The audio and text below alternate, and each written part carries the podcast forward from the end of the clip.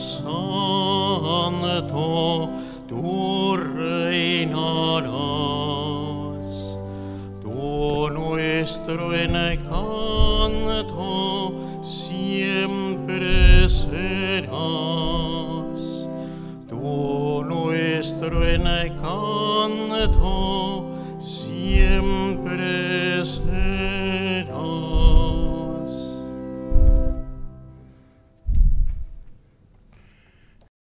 el nombre del Padre y del Hijo y del Espíritu Santo, que la gracia y la paz de Jesús esté siempre con todos ustedes. En este primer viernes de mes que honramos al Sagrado Corazón de Jesús, que vamos a rezar especialmente por la Iglesia, pidamos a Dios perdón por nuestra condición de pecadores. Por nuestras faltas de fe, Señor, ten piedad. Por nuestras faltas de esperanza, Cristo, ten piedad. Por nuestras faltas de caridad, Señor, ten piedad. Dios Todopoderoso, tenga misericordia de nosotros, perdone nuestros pecados y nos lleve a la vida eterna. Oremos. Te pedimos, Dios Todopoderoso, que tu iglesia sea siempre un pueblo santo, reunido en la unidad del Padre y del Hijo y del Espíritu Santo, para que manifieste el misterio de tu santidad y de tu unidad al mundo y lo lleve a la perfección de tu amor. Por nuestro Señor Jesucristo, tu Hijo, que vive y reina contigo en la unidad del Espíritu Santo y es Dios por los siglos de los siglos.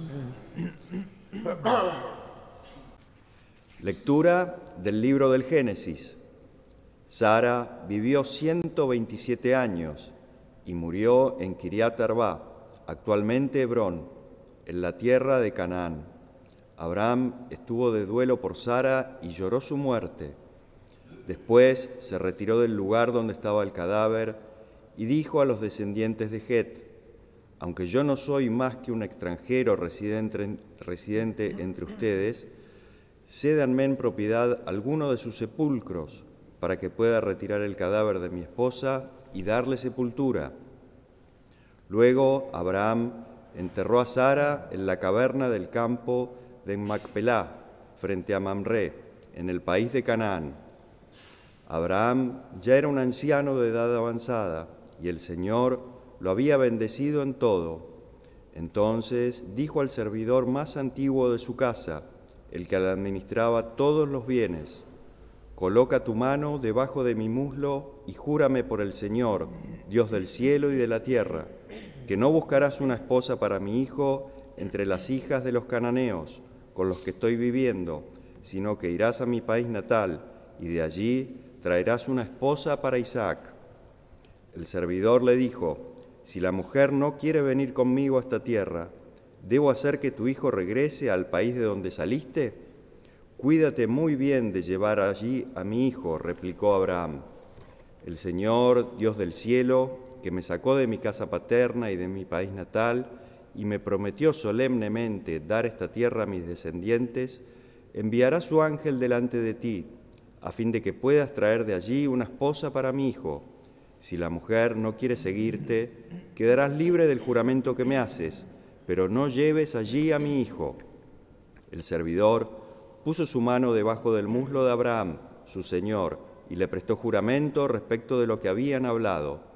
Luego tomó diez de los camellos de su señor y tomando consigo toda clase de regalos, partió hacia Aram Naharaim, hacia la ciudad de Nahor, Allí hizo arrodillar a los camellos junto a la fuente, en las afueras de la ciudad. Era el atardecer, la hora en que las mujeres salen a buscar agua. Entonces dijo, Señor, Dios de Abraham, dame hoy una señal favorable y muéstrate bondadoso con mi patrón Abraham. Aún no había terminado de hablar cuando Rebeca, la hija de Betuel, apareció con su cántaro sobre el hombro. Era una joven virgen, de aspecto muy hermoso el hombre le preguntó, ¿de quién eres hija? ¿Y hay lugar en la casa de tu padre para que podamos pasar la noche? Ella respondió, soy la hija de Betuel, el hijo de Milcá, el hijo que Milcá dio a Nahor. Y añadió, en nuestra casa hay paja y forraje en abundancia, y también hay sitio para pasar la noche. El hombre entró en la casa, pero cuando le sirvieron de comer dijo, no voy a comer si antes nos pongo el asunto que traigo entre manos. Soy servidor de Abraham. Mi patrón me hizo prestar un juramento diciendo, no busques una esposa para mi hijo entre las hijas de los cananeos en cuyo país resido. Ve, en cambio, a mi casa paterna y busca entre mis familiares una esposa para mi hijo. Ellos dijeron, llamemos a la muchacha y preguntémosle qué opina.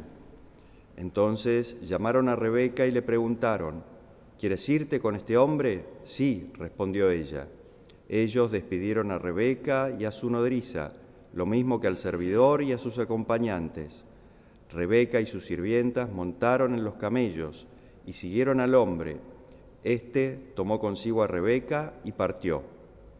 Entretanto, Isaac había vuelto de las cercanías del pozo de la Jai Roy, porque estaba radicado en la región del Negev. Al atardecer, salió a caminar por el campo y vio venir unos camellos. Cuando Rebeca vio a Isaac, bajó del camello y preguntó al servidor, ¿quién es ese hombre que viene hacia nosotros por el campo? Es mi señor, respondió el servidor. Entonces ella tomó su velo y se cubrió. El servidor contó a Isaac todas las cosas que había hecho, y éste hizo entrar a Rebeca en su carpa. Isaac se casó con ella y la amó. Así encontró un consuelo después de la muerte de su madre. Palabra de Dios.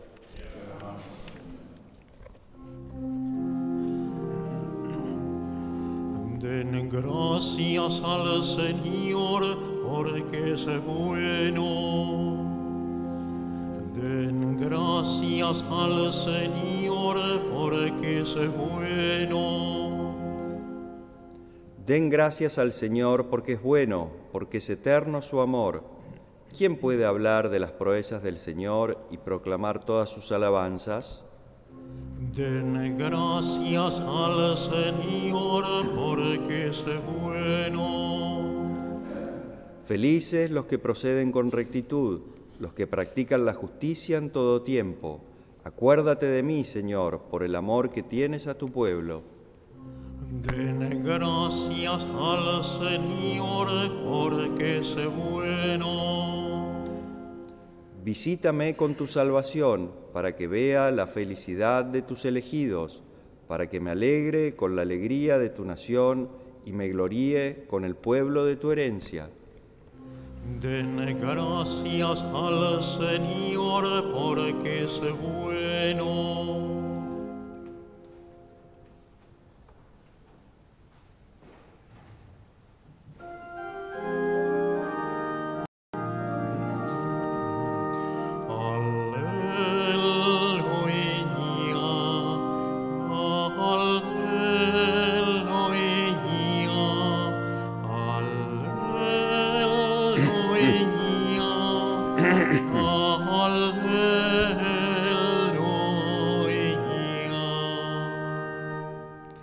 El Señor esté con ustedes. Lectura del Santo Evangelio según San Mateo. Jesús vio a un hombre llamado Mateo que estaba sentado a la mesa de recaudación de impuestos y le dijo, sígueme. Él se levantó y lo siguió. Mientras Jesús estaba comiendo en la casa, acudieron muchos publicanos y pecadores y se sentaron a comer con él y sus discípulos. Al ver esto, los fariseos dijeron a los discípulos, ¿por qué su maestro come con publicanos y pecadores? Jesús, que había oído, respondió, no son los sanos los que tienen necesidad del médico, sino los enfermos. Vengan y aprendan qué significa yo quiero misericordia y no sacrificios, porque no he venido a llamar a justos, sino a pecadores. Palabra del Señor. Decía al principio que en este primer viernes del mes, que honramos siempre al corazón de Jesús y que la comunión forma parte de esa promesa de los nueve primeros viernes del mes que el Sagrado Corazón de Jesús hace a sus devotos. Pero más allá del corazón de Jesús, o incluido en el corazón de Jesús, mejor dicho, mañana vamos a comenzar en esta arquidiócesis de Buenos Aires una semana de oración por el arzobispo que tomará posesión o iniciará su ministerio, como ahora lo llama el ritual, el próximo sábado 15 de julio.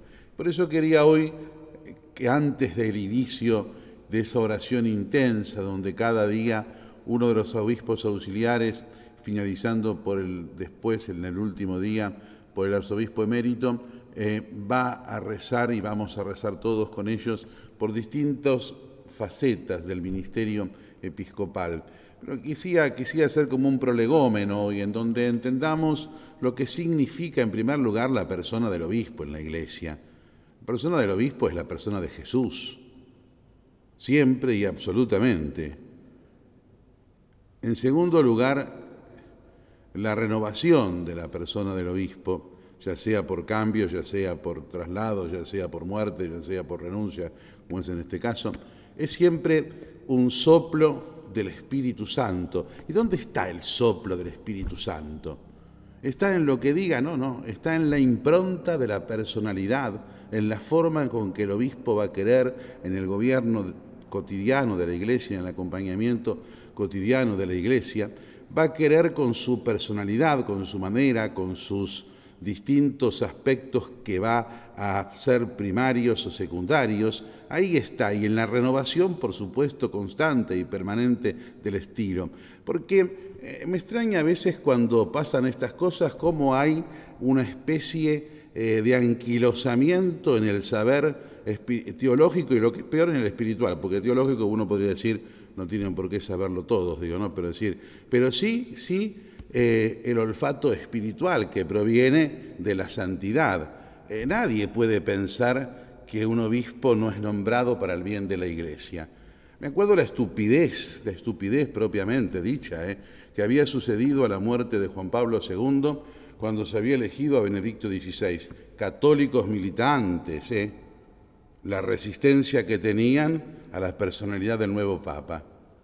Católicos militantes, y no estoy hablando en una yerga clerical de católicos progresistas, ¿eh? sino que estoy diciendo de aquellos que son más conservadores, de aquellos que se arrogan el derecho de tener el cuidado de la verdad y de la integridad de la Iglesia.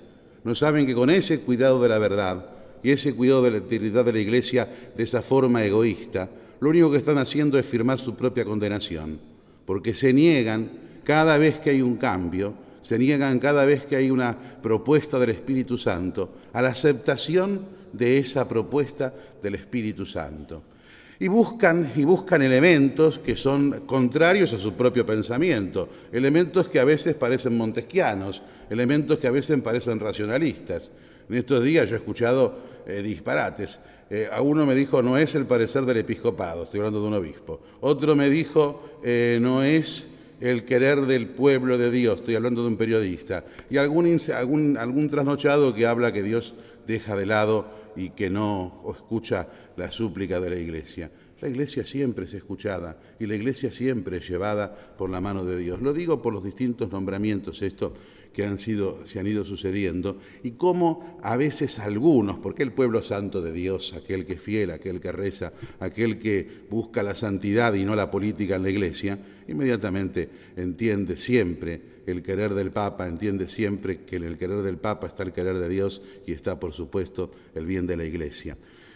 Y no, y no se acuerdan todos estos que a veces se niegan a estas situaciones, no se acuerdan, no se acuerdan de aquel axioma medieval, Ecclesiam semper reformanda es. La iglesia siempre se va reformando. ¿Y qué es la reforma de la iglesia? Es esto, es la voz es el soplo del Espíritu Santo a través de la acción, de la inspiración de las distintas personas. Por eso recibimos a Monseñor Jorge Ignacio García Cuerva y que por quien vamos a rezar todos estos días que siguen insistentemente, lo recibimos con el corazón alegre de saber no solamente de la simpatía de su persona, que lo es, sino también de saber de que fue elegido por aquel que puede elegir porque representa a Jesucristo y que es el que Jesucristo quiere y que es el soplo del Espíritu Santo para esta arquidiócesis de Buenos Aires y también como primado de la República Argentina para la dimensión representativa de la Iglesia en toda la República. Recemos los que estamos aquí en el templo y aquellos que nos siguen por medio de la televisión y las redes sociales, para que este sacrificio mío y de ustedes sea agradable a Dios Padre Todopoderoso. Señor Dios, al celebrar el memorial del inmenso amor de tu Hijo, te suplicamos que el fruto de su acción salvadora contribuya por el ministerio de tu Iglesia a la salvación del mundo entero, por Jesucristo nuestro Señor. Amén. El Señor esté con ustedes. Levantemos el corazón. Demos gracias al Señor nuestro Dios. Realmente justo y necesario. Es nuestro deber y salvación darte gracias siempre y en todo lugar, Señor Padre Santo, Dios Todopoderoso y Eterno, por Cristo Señor nuestro. Con amor celebramos su muerte, con fe viva proclamamos su resurrección, con firme esperanza aguardamos su gloriosa venida. Por eso, con todos los ángeles y los santos, te alabamos cantando a una voz. Santo, Santo santo es el Señor, oh Santo en las alturas, bendito es el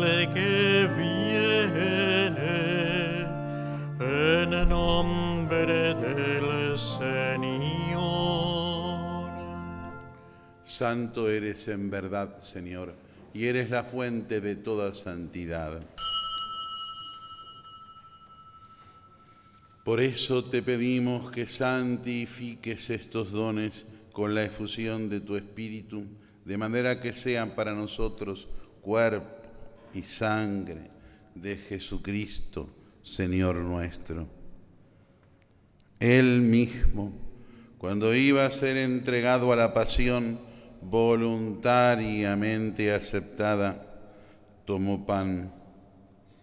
Dándote gracias, te bendijo, lo partió y lo dio a sus discípulos diciendo,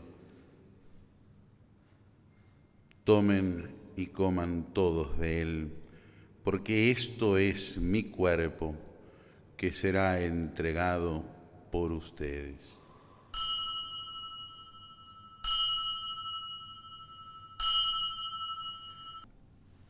Acabada la cena, tomó el cáliz y dándote gracias de nuevo lo pasó a sus discípulos diciendo, tomen y beban todos de él, porque este es el cáliz de mi sangre, sangre de la alianza nueva y eterna que será derramada por ustedes y por muchos para el perdón de los pecados hagan esto en conmemoración mía.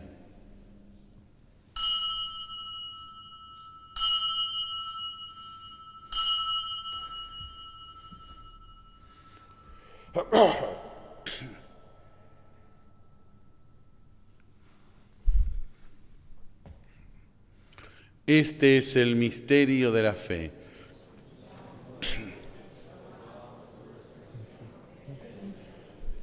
Así, Padre, Al celebrar ahora el memorial de la muerte y la resurrección de tu Hijo, te ofrecemos el pan de vida y el cáliz de salvación y te damos gracias porque nos haces dignos de servirte en tu presencia.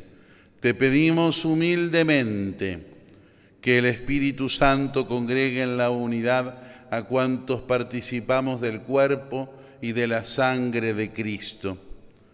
Acuérdate, Señor, de tu iglesia, extendida por toda la tierra y con el Papa Francisco y todos los pastores que cuidan de tu pueblo, llévala a su perfección por la caridad.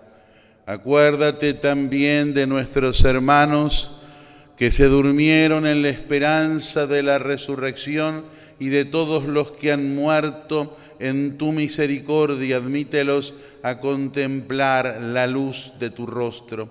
Ten misericordia de todos nosotros y así con María la Virgen, la Madre de Dios, con San José su esposo, con los santos apóstoles y todos los santos que te agradaron desde este mundo, merezcamos por tu Hijo Jesucristo compartir la vida eterna y cantar tus alabanzas. Por Cristo, con Él y en Él, a ti Dios Padre Omnipotente, en la unidad del Espíritu Santo, todo honor y toda gloria por los siglos de los siglos. Recemos todos juntos ahora con Jesús que está aquí con nosotros en el altar. Con Él le decimos a Dios, Padre nuestro que estás en el cielo, santificado sea tu nombre, venga a nosotros tu reino, hágase tu voluntad en la tierra como en el cielo.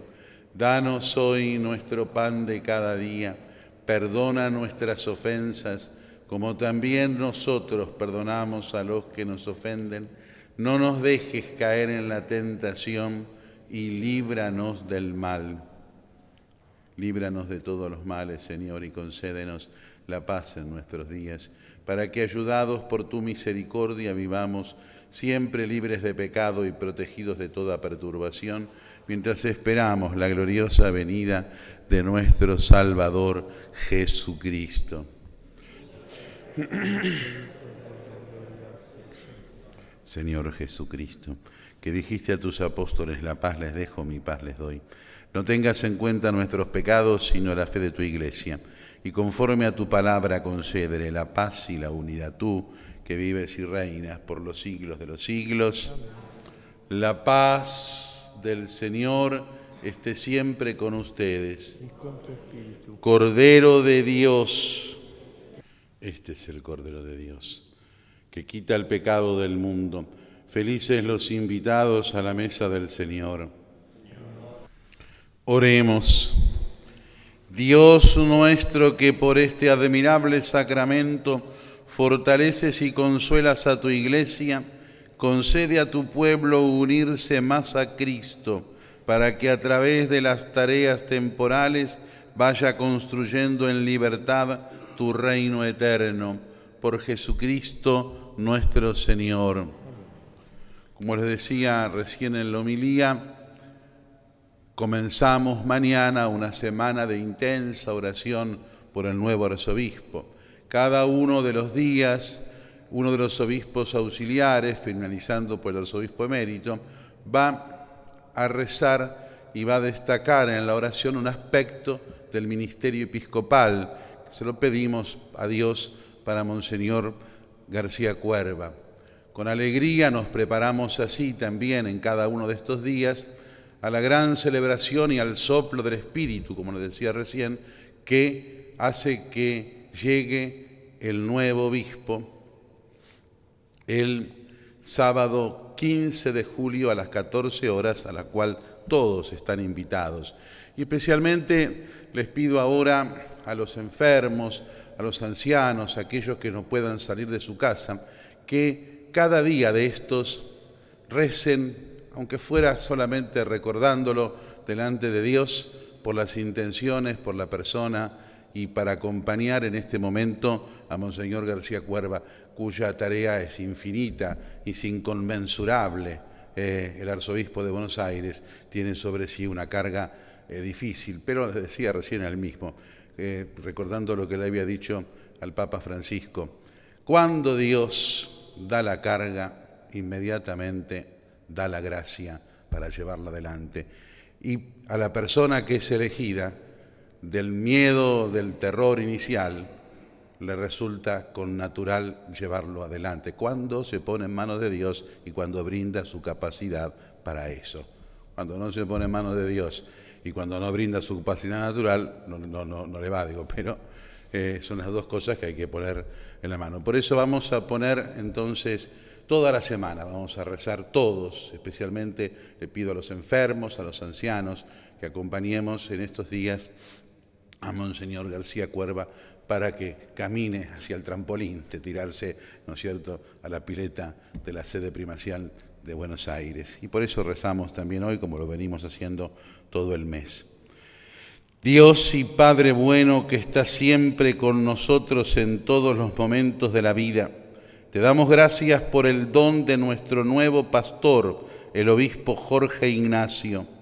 Al mismo tiempo te pedimos que lo sostengas para que nos pastoree con un corazón semejante al de Jesús y así podamos anunciar a todos la alegría de tu reino en esta ciudad de Buenos Aires. Por Jesucristo nuestro Señor. Nuestra Señora de Buenos Aires, ruega por nosotros. San Martín de Tours, nuestro patrono, ruega por nosotros.